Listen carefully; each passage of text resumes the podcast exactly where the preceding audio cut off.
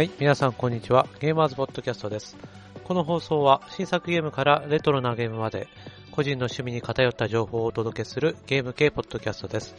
皆様の日々のゲームライフのお手伝いができればと思っております。お相手は私、J ちゃんです。ということで、9月に入りまして、暑い日がまだまだ続きますけれども、皆様いかがお過ごしでしょうか暑さ寒さも彼岸までと言いますから、もう少しの辛抱なのかなというふうに、えー、思いますけれどもね。ゲームライフの方はいかがでしょうか？何かゲームプレイされてますか ?8 月の初めにね、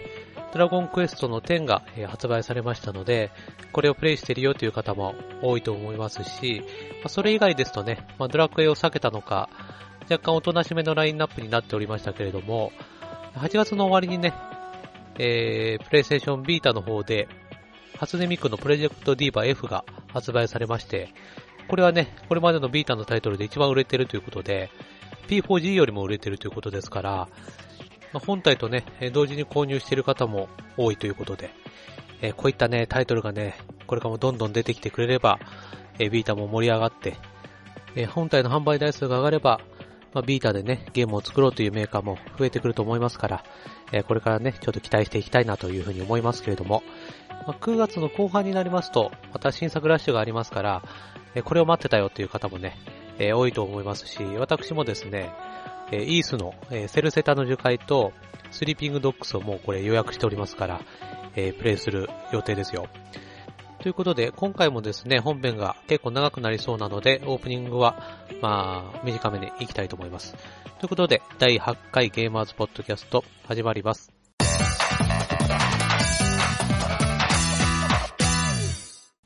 はい。では本編参りたいと思います。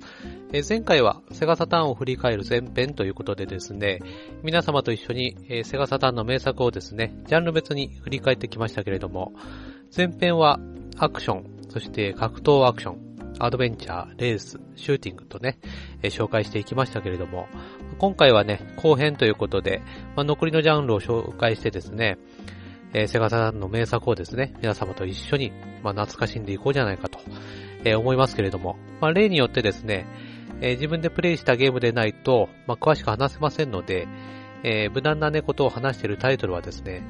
さてはこいつこれやってねえなとね、え、思ってもらえれば、えー、いいと思いますよ。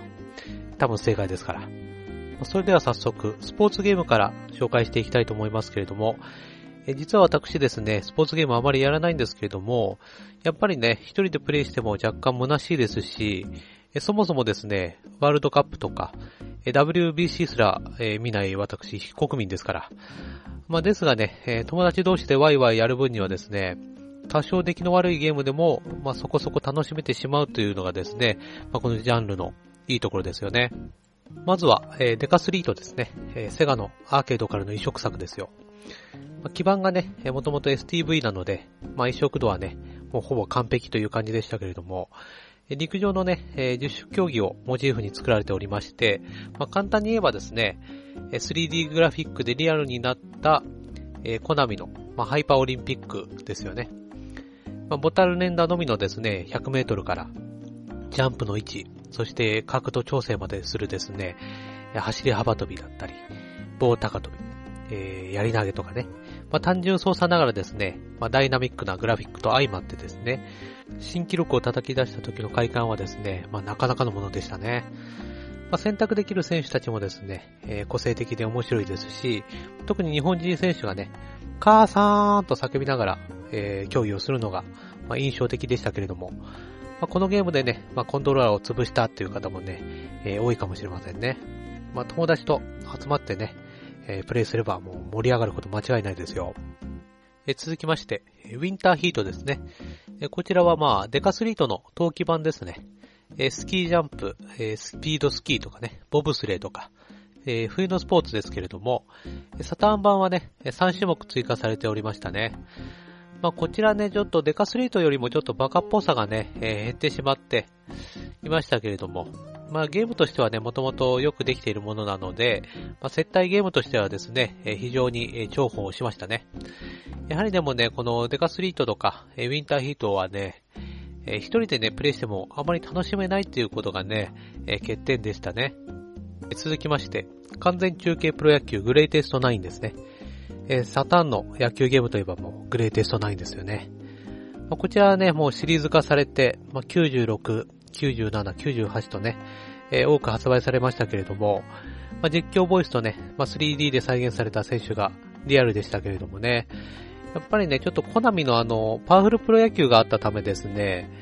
あまり、えー、知名度は高くないかもしれませんね。えー、続きまして、ビクトリーゴールですね。えー、セガサタンのサッカーゲームなら、まあ、ビクトリーゴールでしょうね。え、こちらは、えー、96、97、そしてワールドワイドエディションなどがありましたけれども、96と97は、まあ、J リーグ、そしてワールドワイドは、えー、国単位でね、えー、選べましたね。98年には、ビクトリーゴールの集大成的な、えー、ソフトであります、セガワールドワイドサッカーなどもね、えー、発売されました。えー、続きまして、J リーグプロサッカーチームを作ろうですね。えー、ご存知、サカツクですけれども、えー、こちらはね、え、サッカークラブ経営シミュレーションですけれども、まあ今でも続く、まあ人気シリーズですからね。まあこのゲームが生まれたのも、まあセガサターンですよ。プレイヤーはね、えー、クラブのオーナーとなりまして、えー、チームの運営、人事、選手育成などね、えー、行いまして、試合中はね、選手交代や、まあ、作成指示ができるぐらいで、えー、自分でね、操作はね、一切できないんですよ。やっぱり自分では操作できないというこのシステムでですね、まあ、ゲームを作ろうというふうに考えた人がすごいですよね。このシリーズは好きな人大好きですからね。これからも続いていくであろう、えー、タイトルですね。えー、続きまして、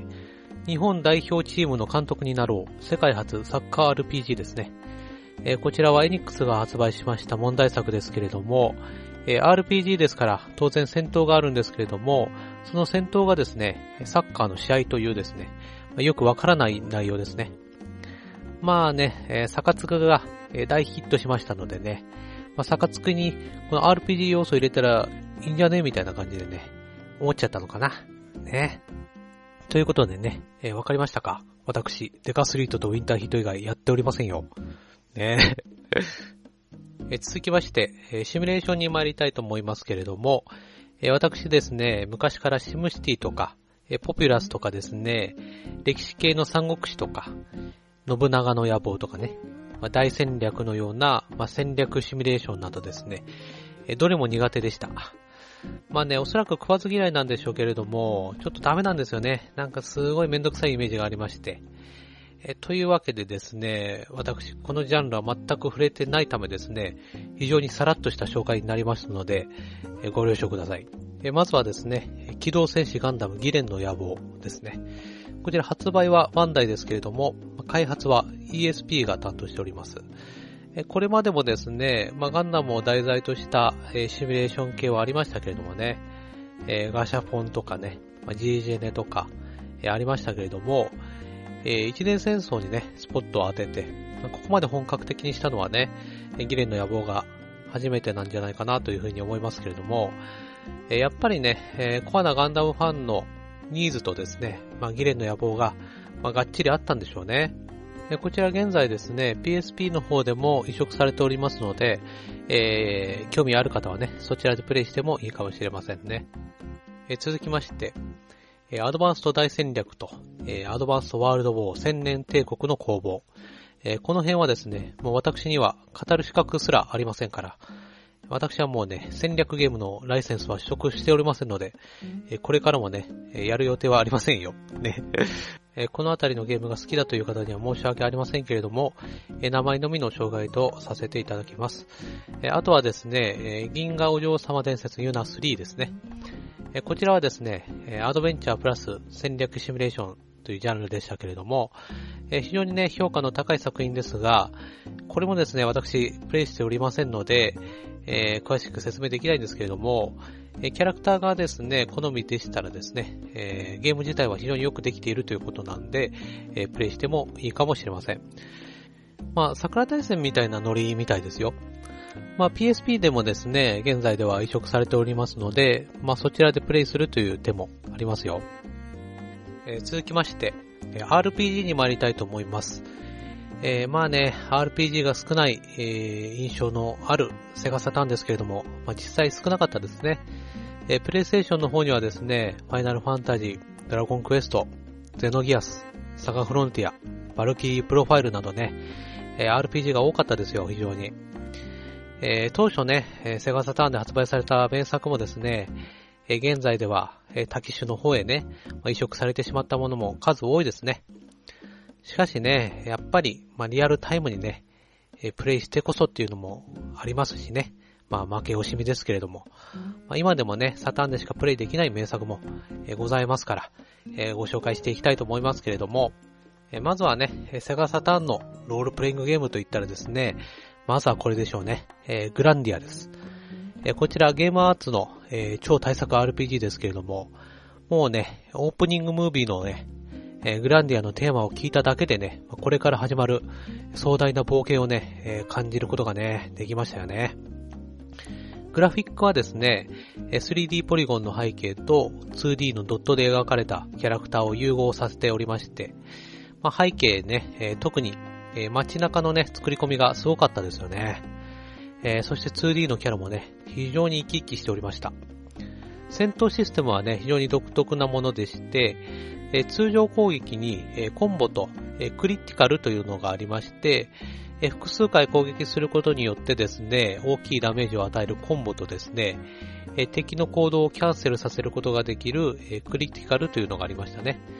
魔法とか技はですね、発動までに時間がかかるので、えそれをですね、え出す前にクリティカルを当てればね、敵の行動をキャンセルさせることができたんですね。これをうまく使ってね、え戦えば、え敵に攻撃をさせずにですね、え倒すこともできるというですね、非常に奥が深くて、えプレイヤーをね、飽きさせない、え作りになっておりましたね。そしてストーリーもですね、非常にわかりやすくて、見せ場も多かったですね。物語の冒頭のですね、まあ、母親からの手紙、そして、えスーとの別れですね。ここは泣きましたね。えそして終盤、心が折れてしまう主人公。そしてね、そこに集ってくる、これまで冒険を共にした仲間たちね。もうね、非常にね、ベタなんですよ。ベタなんですが、それがいいんですよね。えー、まあ、クリアまで60時間ぐらいかかる大ボリュームでですね、まあ、クリア後はね、非常に心地よい達成感とともにですね、まあ、冒険が終わってしまったっていう感じでね、あ、終わっちゃったなーっていう非常に寂しい気持ちになりましたけれども、途中若干ね、えー、中だるみもありましたし、えー、ちょっと不満点としましてはねえ、非常に魅力的な仲間がいるのにもかかわらずですね、仲間が固定というのがありましたね。え個人的にはですね、ちょ最後はね、ちょっとミューレン大佐がね、絶対仲間になるっていう風に思ってたんですけども、え、結局ね、ポットでのお前かいみたいなやつが仲間だったんでね、それだけはちょっと個人的には本当に残念だったんですけれども、やっぱりね、このゲーム、歴史に残る映画があるように、歴史に残る RPG があるというですね、歌い文句は、まあ、伊達じゃありませんよ。現在はですね、プレイステーションにも移植されまして、今やですね、ゲームアーカイブスで、まあ、600円でね、プレイ可能ですから、もしね、まだグランディアプレイしてないという方はですね、アーカイブスでプレイするのもいいかもしれませんね。まあ、しかしですね、私はもうグランディアはね、セガサターン版しかもう認めませんよ。ね、この緑色のね、このパッケージがいいんですから。え続きまして、アゼルパンツァードラグン RPG ですね。えー、前編のですね、3D シューティングのところで、えー、お話ししたですね、パンツァードラグンシリーズ。これのですね、3作目。これがですね、えー、RPG なんですね。もともとシューティングだったものをですね、RPG にするというですね、えー、非常に珍しいタイプですけれども、超高度のですね、文明が滅びまして、荒れ果ててしまった世界がね、えー、舞台なんですが、この超高度の文明、旧世紀と呼ばれてますけれども、この旧世紀の人々が作ったですね、人間を管理するシステム、塔というのがありまして、えパンツァードラゴンシリーズは通してですね、この塔を破壊する物語なんですね。当時としてはですね、え珍しくすべて 3D ポリゴンで、え世界が構築されておりまして、街などでのですね、会話もフルボイスなんですよ。しかもですね、一キャラ何種類もえボイスが用意されておりまして、このパンタードラグンの世界のですね、没入感がですね、非常に高かったですね。街以外の移動はですね、基本的にドラゴンに乗って行動するんですけれども、やっぱりね、ドラゴンに乗った独特の浮遊感がね、気持ちよかったですね。そして戦闘はですね、まあ、パンツァードラゴンシリーズの魅力を活かした位置取りバトルになっておりまして、敵を中心にしてですね、前後左右に移動しながら戦うんですけれども、レーダーを参考にしながら、まあ、安全な場所、危険な場所をですね、リアルタイムにね、判断しながら、えー、戦うんですね。まあ、危険な位置からしかですね、弱点を狙えない敵などですね、非常にバリエーションが多くて、えー、面白いですね。そして、このゲームを始めますとですねえ、名前の入力を求められるんですけれども、ここでは必ずね、自分のね、本名を入れてくださいね。えこれによりですね、えラストの感動がねま、断然変わってきますから。そしてね、このゲーム、まあ、4枚組というですね、大容量なんですけれども、クリアまでの時間はですね、10時間から15時間ぐらいとですね、非常に短いんですが、それにもかかわらずですね、クリア後の満足感はね、すごかったですね。もうエンディング曲がね、もうすごい良くて、パンツァードラグーン固有の言語であります、パンツァー語でですね、えー、歌われているんですけれども、もうこの曲のね、破壊力たるやね、もうすごくてね、ラストの衝撃の事実、そしてね、このエンディング曲を聴きながらのスタッフロールですよ。その後のね、え、ムービー。このコンボでですね、私はもう完全にやられましたね。そしてね、この物語は、え、パンタードラゴンオルタへとね、え、まあ、続くんですけれども、ぜひね、この作品はね、シリーズを通してね、プレイしていただいてね、このパンタードラゴンのこの深いね、世界観をね、まあ、堪能していただきたいなというふうに思いますけれども、まあ、続編を期待してやまない、えー、作品ですけれども、やっぱりね、今の現状でちょっと厳しいというのはありますから、Xbox 360のキネクト専用のタイトルとしてですね、えクリムゾンドラゴンというのが、え発売予定されておりまして、えこれはですね、非常にパンツァードラグーンのですね、DNA をですね、色濃くね、え受け継いでいる作品だと思っておりますので、私は大いに期待しておりますよ。え続きまして、天外魔境第4の目視録ですね。こちらはですね、PC エンジンで主に発売されてきたシリーズですけれども、天外魔境ジライアの1とですね、え万事丸の2、そして、外伝の歌舞伎伝なんかもありましたけれども、PCFX でですね、発売予定だった天外魔境3涙ですね。これはですね、PCFX では発売中止になりまして、後に PlayStation 2でね、発売されましたけれども、えー、3が発売する前にですね、えー、第4の目視録が発売されたんですけれども、まあ、この天下魔境3があったために、えー、一応4作目ということで、第4の目視録というですね、えー、タイトルになりました。まあ、3D ゲームがですね、主流になりつつある中ですね、まあ、2DRPG として発売されましたけれども、まあ、シリーズ通してのね、まあ、売りであります。まあ、アニメーションはね、非常に素晴らしくって、え声優などもね、非常に豪華でしたね。戦闘シーンも、システムは非常にシンプルだったんですけれども、2D のグラフィックが非常に綺麗でね、もうまるで、まあ、アニメのようでしたね。若干ね、戦闘の方のテンポは悪めだったんですけれども、シナリオの方のですね、テンポは非常に良くてですね、え、飽きないようなね、絶妙なタイミングでですね、イベントが発生するのはですね、まあさすが広い王子だなというふうに思いましたけれども、まあ、独特な仕掛けとしてはですね、サターン本体の内蔵時計を使ったですね、実際の日付と連動した、まあ、イベントなのが楽しめるですね、PLG というね、システムがありましたね。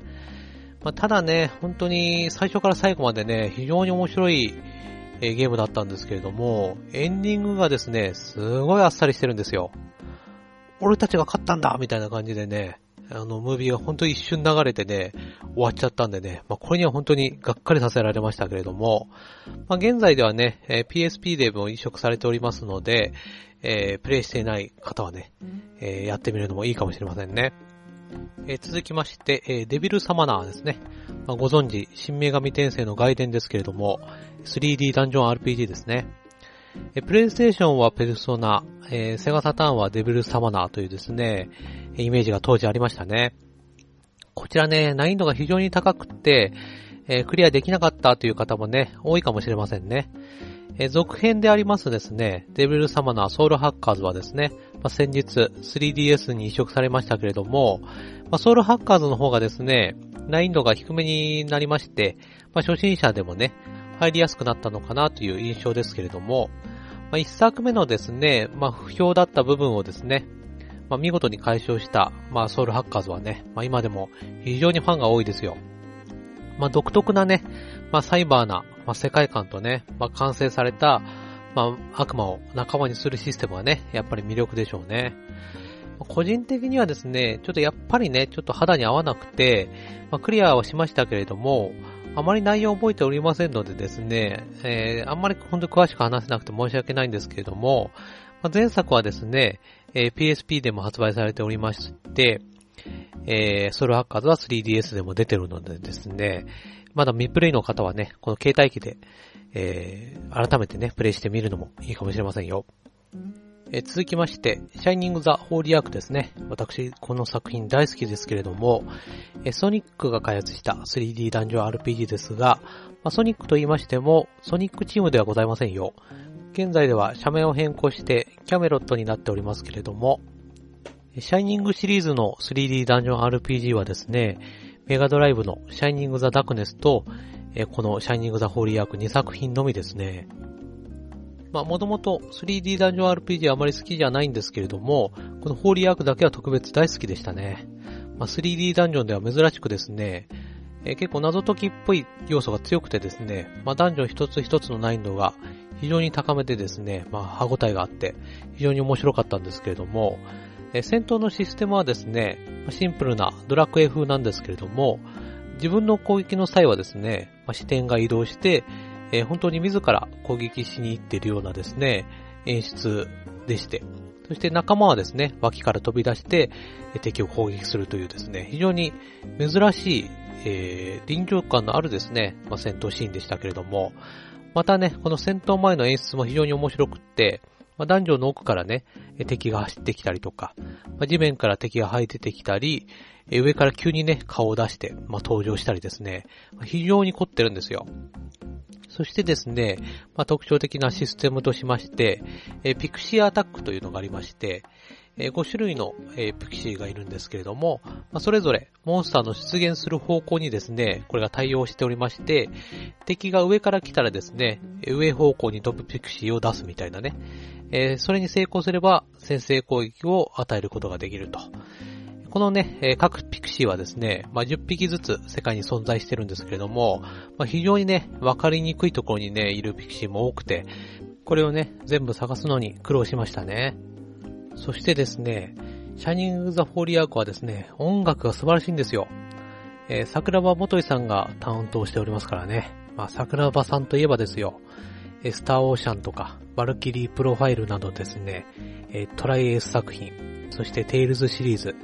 そして、えー、キャメロット作品ね。あと、バテンカイトスなどもね、担当しておりましたけれども、まあ、主にね、RPG のゲーム音楽を、えー、手掛けてきた方でですね、ファンもね、えー、多いでしょ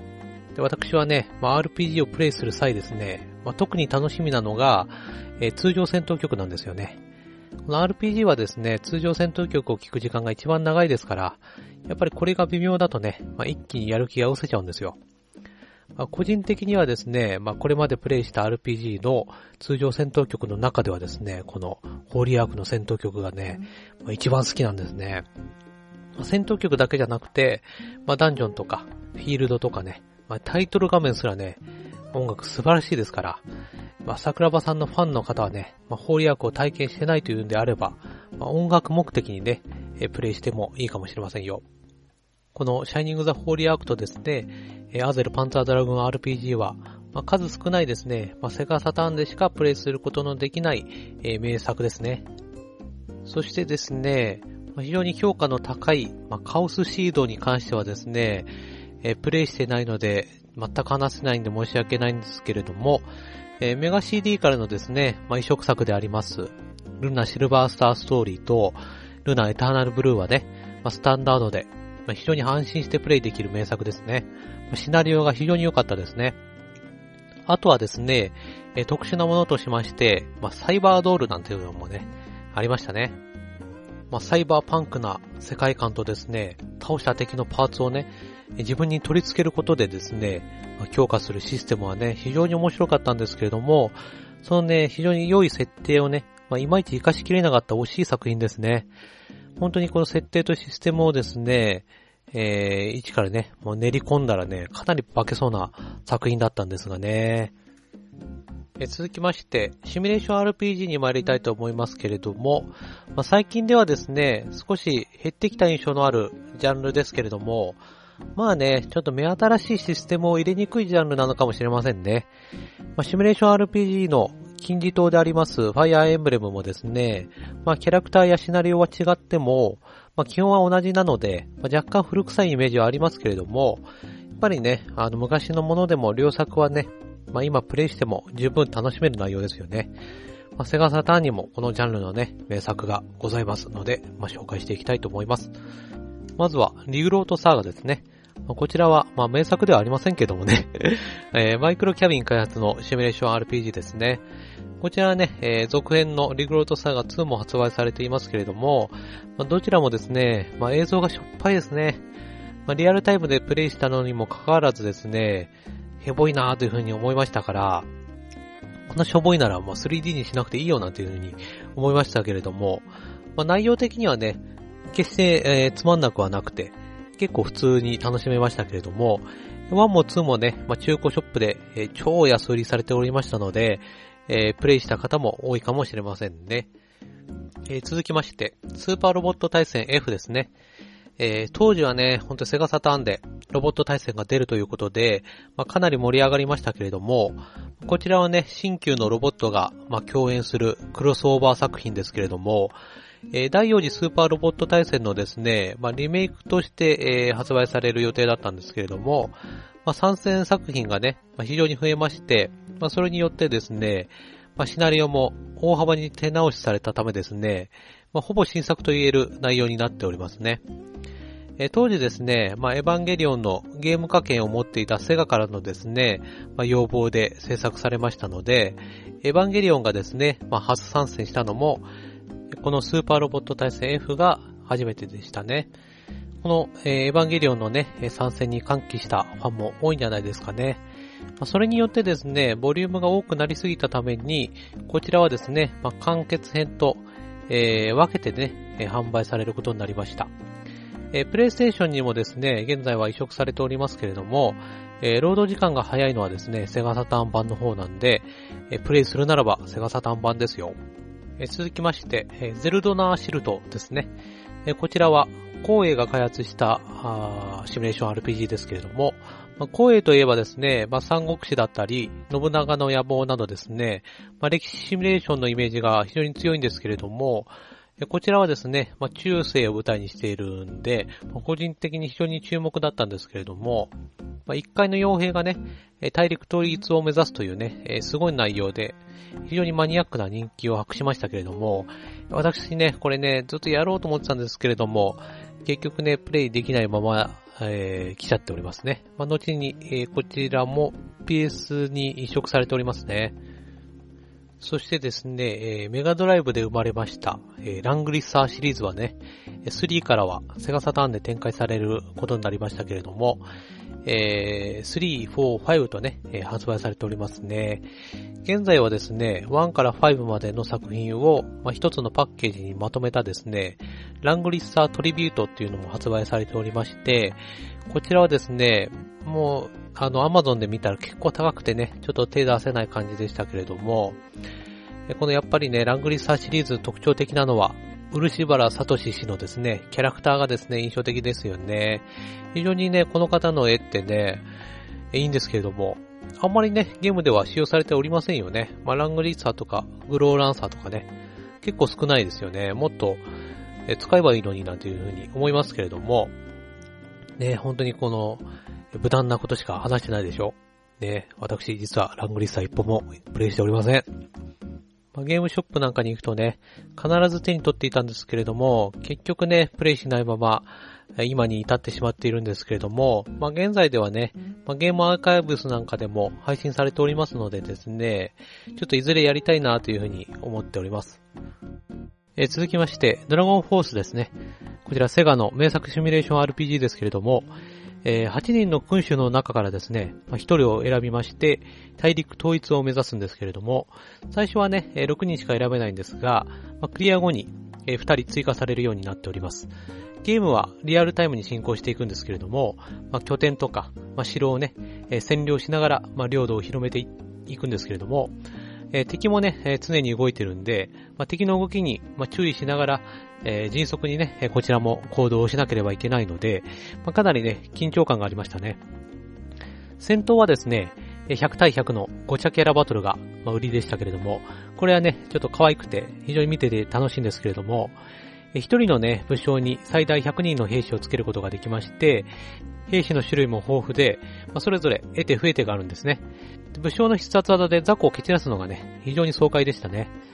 まあ、戦闘がね、若干長いんですけれども、え非常に高揚感のある戦闘 BGM がですね、非常に素晴らしくって、私大好きでしたね。シミュレーション部分も非常に楽しいゲームなんですけれども、まあ、このゲームで楽しいのはですね、魅力的なキャラクターにもね、あると思いますね。武将の数は非常に多いんですけれども、まあ、それぞれ個性がありまして、敵のキャラクターもね、こちらが戦いに勝利して、一旦捕虜にしてですね、その後説得することでですね、こちらの仲間にすることができるんですね。これが非常に楽しくて、えー、敵のね、えー、武将、すごいかっこいいキャラクターとかね、あいつ仲間にしてえなと思ったら、えー、戦闘に勝利してね、え仲間にすることも可能ですから。逆にね、仲間に裏切られてしまったりすることもあるんですけれどもね、まあ、必ず、まあ、お気に入りのキャラクターがね、まあ、できると思いますよ。まあ、自分のね、お気に入りの、えー、キャラクターをね、育て上げて、えー、プレイするのがね、非常に楽しかったですね。まあ、やめ時が見つからなくて本当に、まあ、寝不足になりながらね、やりましたけれども。まあ、続編でありますドラゴンフォース2はですね、2種類の兵種をね、選ぶことができたり、その種類も大幅に増加しまして、演出なんかもね、まあ、強化されたものの、まあ、ドラゴンフォース1作目のね、印象が強かったのか、まあ、キャラクターデザインも変更になってしまいましたし、えー、ちょっと期待がね、えー、大きすぎたためですね、ちょっといまいちハマれなかったんですけれどもね。まあ、先日、えー、プレイステーション3でですね、ゲームアーカイブスとして、1作目は配信されておりますので、まだ未プレイだという方はですね、これを機会にぜひ、えやってみていただきたいなと、え思いますね。グラフィックはちょっと古臭いかもしれませんが、まあ、きっと楽しめると思いますよ。価格もね、800円と非常に安いですからね。え続きまして、シャイニングフォース3ですね。多分セガサターンの中で私が一番、え好きなゲームかもしれません。え開発はですね、ホーリーアークと同じ、えー、キャメロットですね。えこちら、シナリオ1のオートの巨神、そしてシナリオ2の狙われた巫女、シナリオ3の氷壁の邪神球、このね、3部作で、4から5ヶ月ぐらいのですね、間隔で発売されまして、シンクロニシティシステムというのをね、採用しておりまして、シナリオ1からですね、順にプレイして、データを引き継ぐことで、大まかなですね、シナリオは変わらないんですけれども、仲間になるキャラクターだったり、進行するルートなどがですね、変化して、非常に楽しかったですけれども、そもそも、このシャイニングフォースシリーズはですね、メガドライブで1と2が発売されまして、メガ CD でですね、シャイニングフォース CD なんか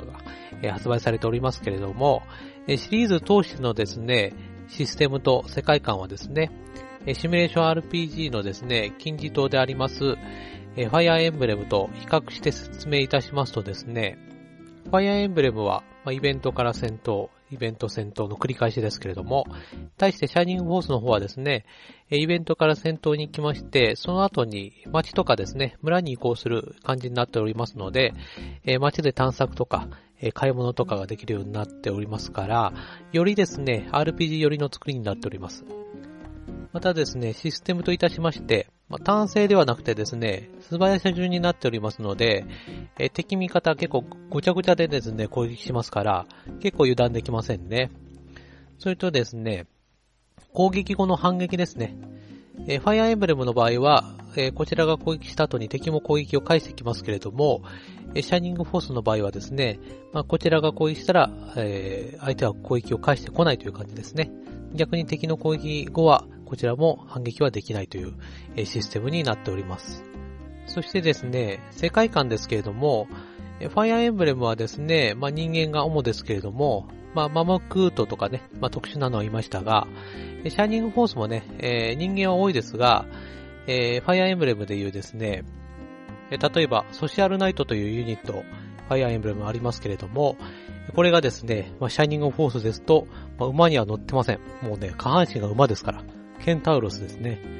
まあ、それと、えー、ペガサスナイトのような飛行ユニットいますね。えー、こういうのもですね、もう鳥人間ですから。まあ、鳥がまあ人間のような形になって、えー、空を飛ぶというような、こういったですね、まあ、反獣人のような種族が、まあ、人間と一緒にですね、えー、共に生活しているという、まあ、こういったですね、えー、世界観を持ってますね。まあ、これがシリーズを通しての、えー、システムと世界観なんですけれども、マップや戦闘シーンはですね、3D で表現されておりまして、セガサターンではですね、まあ、最高クラスのグラフィックになっておりますね。戦闘シーンの魔法とか、必殺技、そして召喚魔法とかね、これらの演出はですね、非常に大迫力ですし、マップからですね、戦闘シーンへの切り替えですね。これがですね、ロードが爆速でして、まあ、ロムカセット並みでしたね。やっぱりね、戦闘以外でも、ロードによるストレスなんかはほとんどないんで、プレイしていてですね、非常に、ま快適ですね。主人公はですね、シナリオごとに違いまして、シナリオ1の共和国の剣士シンビオス、そしてシナリオ2の帝国王子メディオン、シナリオ3の、え、傭兵ジュリアンとなっておりまして、それぞれの視点から物語を進めていくんですけれども、えー、それぞれね、違う目的の主人公たちが、まあ、最終的にね、えー、一つの目的のために集結するシーンはですね、非常に熱いですよ。そして音楽はですね、ホーリーアーク同様、桜庭さんが担当しておりますので、えー、名曲ばかりですね。オープニングムービーの曲、シナリオ1から3までね、えー、全部違くて、どれも良くてね。そして戦闘の BGM ですね。まあ、軍によってですね、BGM が変わるんですけれども、これが熱いですね。シンビオス軍、メディオン軍、ジュリアン軍とね、それぞれえー、その軍に合ったですね、BGM が、流れますから、非常にね、私大好きでしたね。それでですね、3本すべて購入しまして、説明書のですね、応募券を切り取って送るとですね、シャイニングフォース3のプレミアムディスクというのが漏れなくもらえたんですけれども、これはですね、いろいろとサウンドテストとか MV 鑑賞などもできまして、えー、一番やっぱり面白かったのはですね、スペシャルバトルというのがありまして、シナリオ1から3のですね、キャラクター、自分で好きなキャラを選んで、強力な敵にね、挑めるもので、これ敵は非常に強くてね、非常に面白かったですね。やっぱりね、このシャイニングフォース3はですね、シナリオ、システム、グラフィック、サウンド、どれをとってもですね、一級品ですから、えー、このゲームはね、もうサターンでしかプレイできない最高のゲームですよ。もしプレイしてないという方はですね、ぜひね、一度プレイしていただきたいですね。えー、その他ですね、えー、テラファンタスティカ、そしてコバデスとか、えー、ファーランドストーリー、そして魔人転生の流れを組むロンドなんていうのもありましたけれどもね、このロンドンに関しては非常に出来が悪くてね、結構批判浴びておりましたけれども、やっぱりね、女神転生シリーズのシミュレーション RPG であります、この魔人転生シリーズね。これですね、最近は全然、あのー、出ておりませんから、ちょっとね、あの、最新のゲーム機でね、この魔人転生シリーズやってみたいなというのはありますね。続きまして、アクション RPG に参りたいと思いますが、私、アクション RPG ね、一番好きなジャンルかもしれませんけれども、このアクション RPG っていうのは、もともとあまりね、数はね、多くないような気がしますけれども、えー、古くはね、えー、ハイドライドから、えー、聖剣伝説、まあ、ゼルダの伝説ね。そしてザナドゥとか、ブランディッシュとかね。えー、いろいろありましたけれども、アクション RPG っていうのは、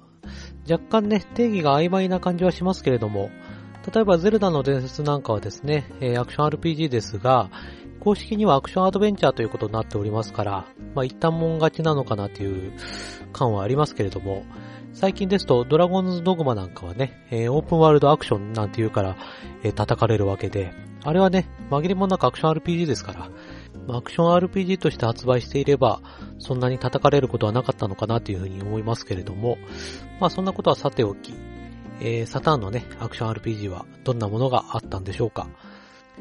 まずは、えー、シャイニングウィズダムですね、えー、ソニック開発のアクション RPG ですけれども、セガサターン初のね、シャイニングシリーズだったんですけれども、まあ大体ね、これ100円ぐらいでね、どこでも売ってましたが、結構ね、クソゲ扱いされてる感はありましたけれども、ゼルダっぽい作りで私は結構楽しめましたね。まあ特徴としてはですね、えー、連打システム。ボタンをですね、連打することで移動速度を速めたりですね、えー、魔法力を高めることができましたね。非常にね、腕が、痛くなるゲームでしたけれども、なんかね、このメーカーは連打させるのが好きなんですかね。えー、プレイステーションのビヨンドザビヨンドもこの開発会社が作ってるんですけれども、なんか連打のシステムがありましたよね。えー、続きまして、プリンセスクラウンですね。セガとアトラスの共同開発です。えー、通称プリクラですね。えー、プリントクラブっていう、あの写真撮るやつね。それと名前が被るっていう理由でですね、まあ、変更を求められましたけれども、まあ、開発陣がどうしてもと、え、ごねたことでそのまま発売されたというですね、え、経緯がありましたけれども、え、特徴はとにかくですね、滑らかに動く 2D キャラクターですね。まあ、今見ても綺麗ですから。戦闘シーン A はですね、シームレスで行われまして、えー、簡単操作ながらですね、えー、格ゲーっぽい感じ、えー、になっていましたね。やっぱりね、2D はやっぱり見やすいですし、え、温かみがね、え、ありますよね。オーディンスフィアとか、えー、オボロ村正、そしてグランナイツヒストリーなどですね、えー、バニラウェア作品のね、先駆け的な、えー、タイトルでしたね。このゲームでちょっとおかしかったのはですね、キャラクターが4人いまして、その中にですね、ポートガスっていうキャラクターがいたんですけれども、このキャラクターね、あの、眼帯と、えー、足がね、一本義足なんですよ。これがですね、右を向いた時と左を向いた時でですね、位置が逆になっちゃうんですよね。これはもう、どういうこっちゃっていう感じでしたけれどもね。あとね、えー、バニラウェア作品といえば、えー、今後発売予定になっていますですね、えー、ドラゴンズクラウンですね。これは早くプレイしたいなと思っておりますね。えー、続きまして、バロックですね。スティング開発の、えー、アクション RPG ですけれども、一応ですね、公式のジャンルですと 3D アクションということになってましたが、一応こちらに持ってきました。それ自体が歪んだ妄想だ。バロックなんだ。わからないのか。とかいうね、ラジオ CM もありましたけれども、覚えてますか？えいわゆるですね、ローグ型 RPG ですけれども、えー、主観視点のね、リアルタイムアクションになっておりまして、とにかくですね、世界観がダークでね、気持ち悪いんですよ。私、私ちょっとね、きつかったですね、あの世界観は。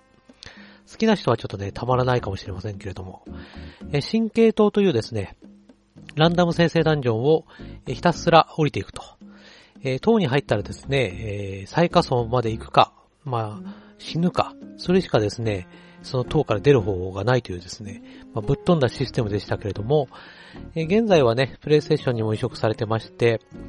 え主観視点ではなくて、え三人称視点のプレステ2版とか、え Wii 版なんかもね、え発売されております。そしてですね、お待たせしました。セガサタンのアクション RPG といえばもう、これを置いて他にないでしょう。ダークセーバーですね。えクライマックス開発の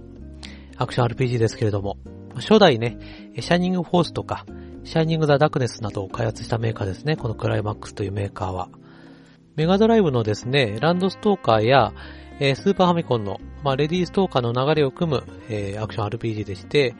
えー、クォータービューというですね、アクション RPG にはかなり珍しい視点を、え採用しておりまして、えこの視点のせいでですね、え若干のやりにくさはあるものの、えかなりね、歯応えのある謎解きと、アクションはね、クリアした時の達成感はね、なかなかのものでしたね。戦闘のシステムがですね、なぜか1対1の格ゲーっぽいものになってまして、しかも視点がクォータービューということでですね、かなりやりにくくて、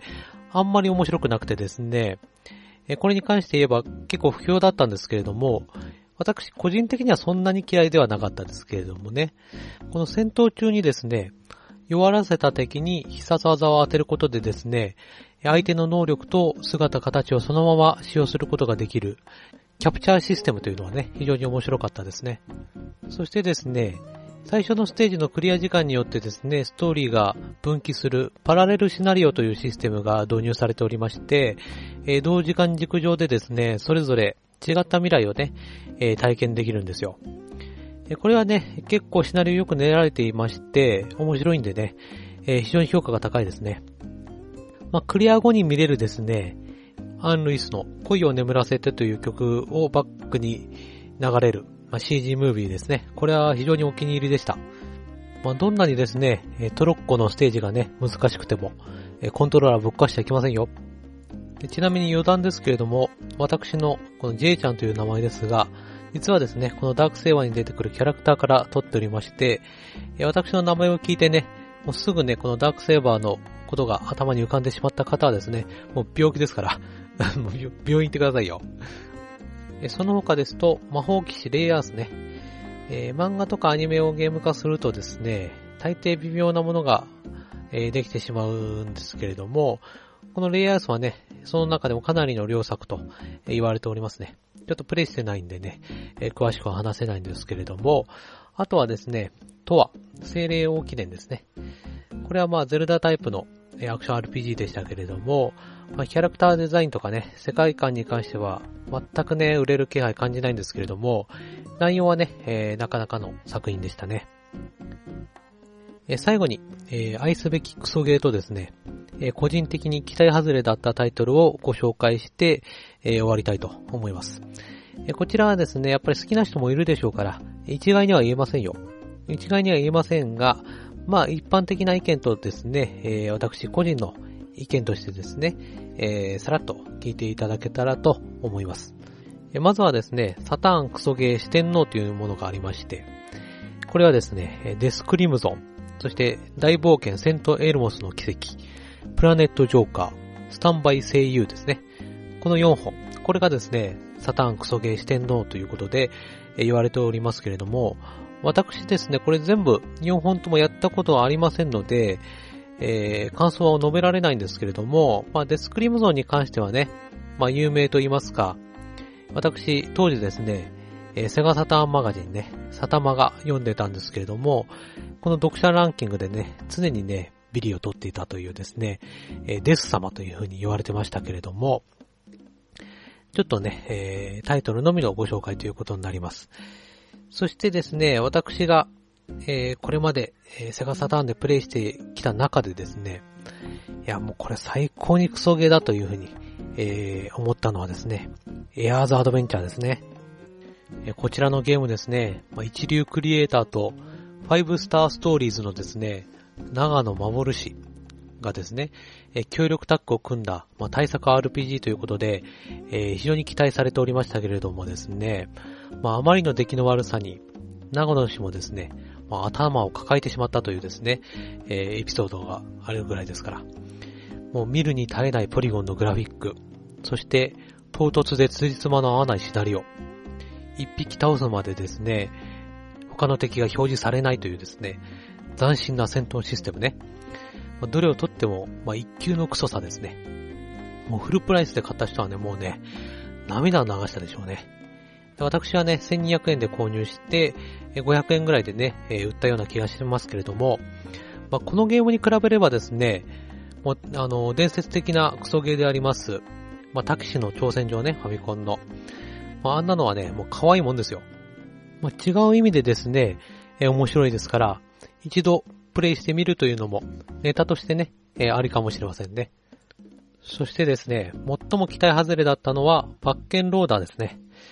サターン末期に、えー、すごい期待されてね、えー、発売されたシミュレーション RPG でしたけれども、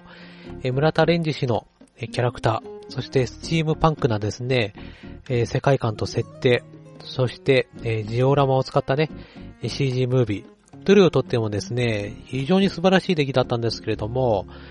しかしね、本当に肝心なゲームの部分がね、非常に微妙だったんですよ。簡単すぎるシミュレーション部分ね。そして、えー、荒いグラフィックと、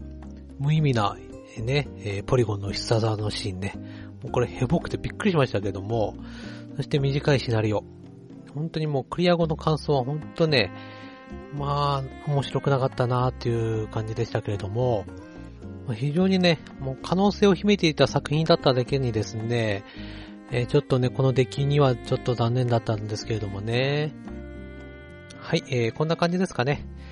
えー、皆様、いかがだったでしょうか、えー、セガサターンのね、名作をご一緒に振り返ってきましたけれども、えー、懐かしんでいただけましたでしょうか？期待していたね、タイトルが出なかった方はね、えー、本当に申し訳ありませんけれども、パズルとかね、えー、脱衣麻雀とか、まあ、一切触れませんでしたけれども、まあね、え、この放送はまあ個人の趣味に偏った、え、放送ですから、え、全くね、え、反省はしておりませんよ。結局ですね、プレイステーションとのハード戦争は、序盤から中盤くらいまではサタン優勢かなというふうに思われましたけれども、ファイナルファンタジーの7がね、えー、発表されたことで、えー、傾きかけ、そして畳みかけるようにドラゴンクエスト7がね、えー、発表されたことで、まあ、完全にね、え、敗北するという結果になってしまいましたけれども、当時はね、本当にエニックスはつまんねえメーカーだなというふうに思いましたよ。もう憎かった、本当にね。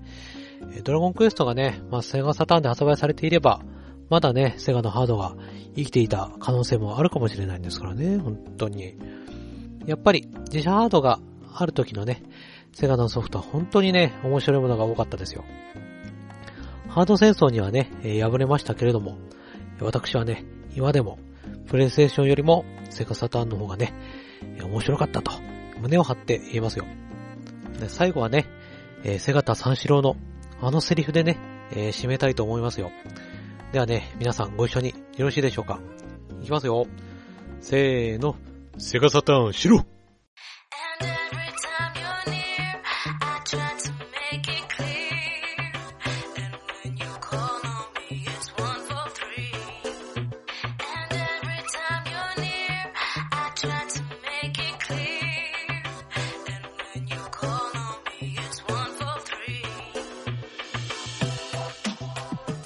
えー、ではエンディングです。いやね、えー、前回のセガサターンを振り返る前編からね、ちょっと、えー、後編の配信までね、だいぶ期間が空いてしまったんですけれども、えー、大変申し訳ありませんでした。まあ、やっぱり、えー、普段はね、仕事をしておりますから、なかなかね、時間作るのが大変でしてね。まあ、これからも、まあ、ちょっとね、時間が空いちゃったりするかもしれませんけれども、えー、長い目でね、見ていただければと思います。えー、次回ですけれども、次回はですね、9月の22、23とですね、一般公開で、えー、東京ゲームショウ、え開催されますけれども、これね、今年はちょっと行こうかなというふうに、えー、思っておりますので、次回はね、ゲームショウレポートという感じで、えー、お届けしようかなというふうに、えー、思っておりますけれども、まあ、これもね、え、あくまで予定ですから、えー、もうね、これを、これ以降、全く、あの、更新されないっていうね、えー、こともありえますけれども、その時はね、えー、自然消滅しちゃったんだと、えー、思ってください。えそれでは、えお知らせです。えゲーマーズポッドキャストでは、ブログにてお便りを募集しております。ゲーマーズポッドキャストで検索の上、ブログの下部にありますメールフォームから投稿してください。ご意見ご感想、今後取り上げてほしいテーマやゲームなど、ご気軽にどうぞ。投稿していただいたメールはすべて番組内で紹介させていただきます。ということでですね、えー、全くね、メール来ておりませんけれども、